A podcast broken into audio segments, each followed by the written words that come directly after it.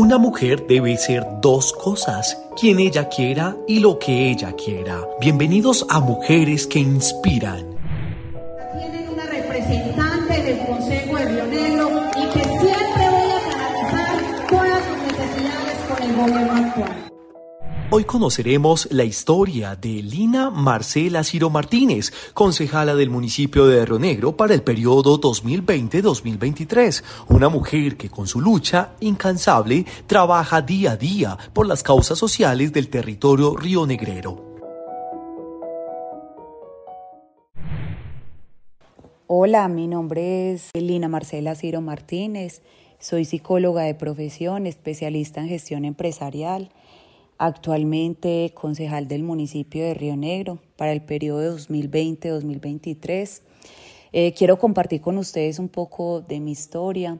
Les cuento que desde muy niña acompañé en temas de liderazgo a mi mamá. Mi mamá es Marcela Martínez.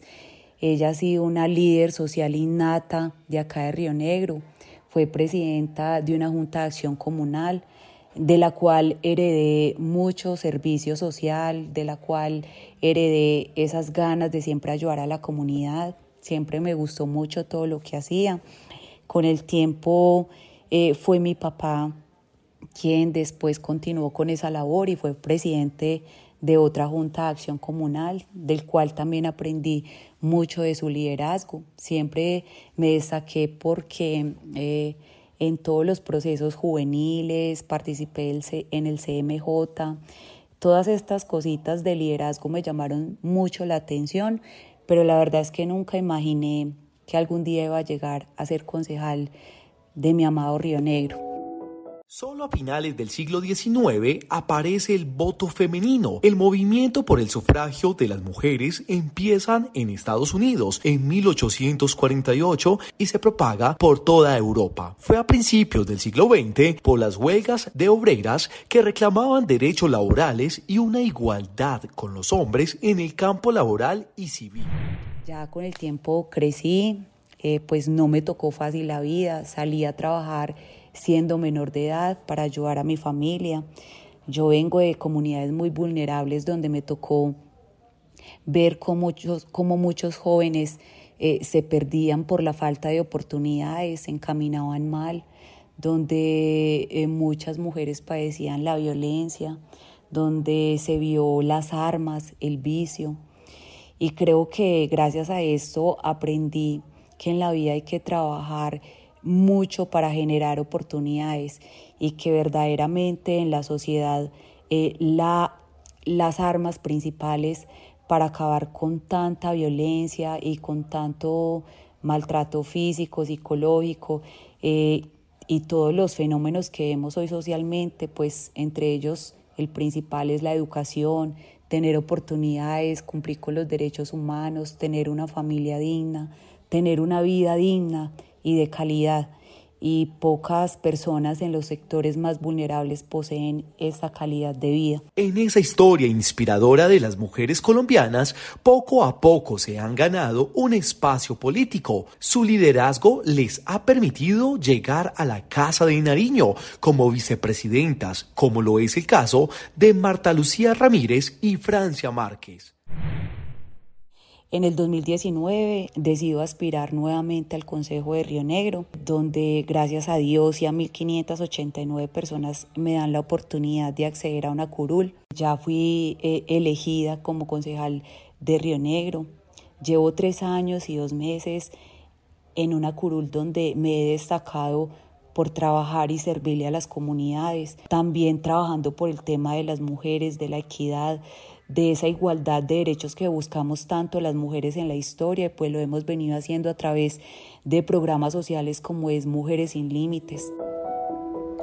Lina narra cómo con su amor por las comunidades la motivó a buscar ayudas con sus amigos y conocidos para fortalecer las navidades comunitarias. Fue así como dio inicio a su trabajo con el sector público en la Subsecretaría de Primera Infancia. Además, las personas han hecho parte de su proceso y narran cómo les ha apostado en su calidad de vida este es el caso de María Janet Valencia, una de las 160 integrantes del grupo Mujeres sin Límites.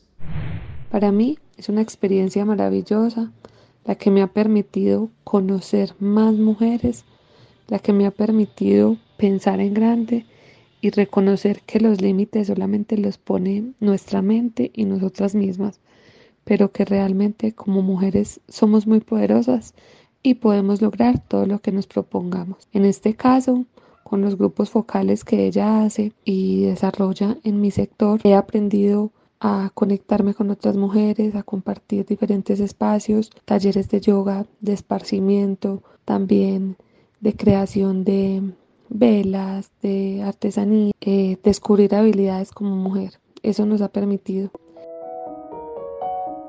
Yo espero que hoy Río Negro se dé cuenta que las mujeres las necesitamos con mucha más participación, eh, sin tanto miedo, que no temamos a que nos, se nos juzgue, a que se nos señalen. Yo, por ejemplo, en campaña padecí lo que es la violencia política de género. A veces la sigo padeciendo, incluso siendo actualmente concejal. Y pues es muy triste porque las mujeres hemos venido mostrando grandes liderazgos, porque hemos venido mostrando que somos buenas administradoras, que hacemos las cosas con mucha transparencia, que queremos hacer siempre las cosas bien. Y lo más importante, que lo hacemos de manera colectiva. Acá nosotras no imponemos, sino que buscamos que todos participemos de la construcción de una mejor ciudad, de unas mejores políticas, de unas mejores oportunidades para todos los rionegreros. Y pues esto se ha visto no solamente en Río Negro, ni en el oriente antioqueño, en Antioquia, sino en Colombia, en todo el mundo.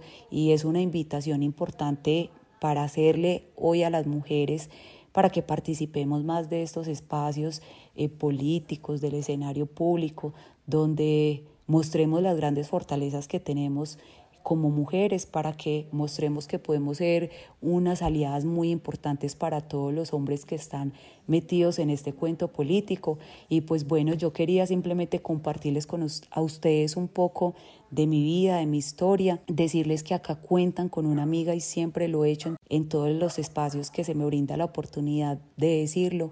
Yo no quiero que a mí siempre me vean como Lina la política, sino como Lina la amiga, como Lina la que puede venir a trabajar con la comunidad de la mano, como Lina la que puede soñar y trabajar por un proyecto social para los niños, para las mujeres, para los adultos mayores, para que mostremos que realmente la política sí se puede dignificar.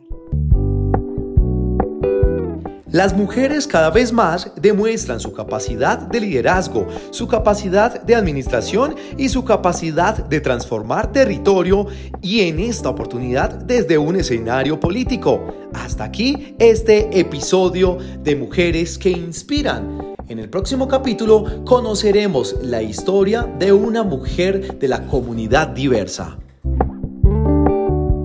Este podcast fue elaborado por Mateo Espina, Carolina Ocampo y Fabián Orozco. Los sonidos que lo componen han sido usados bajo la licencia de cita académica y la música tomada de la plataforma Free Sound.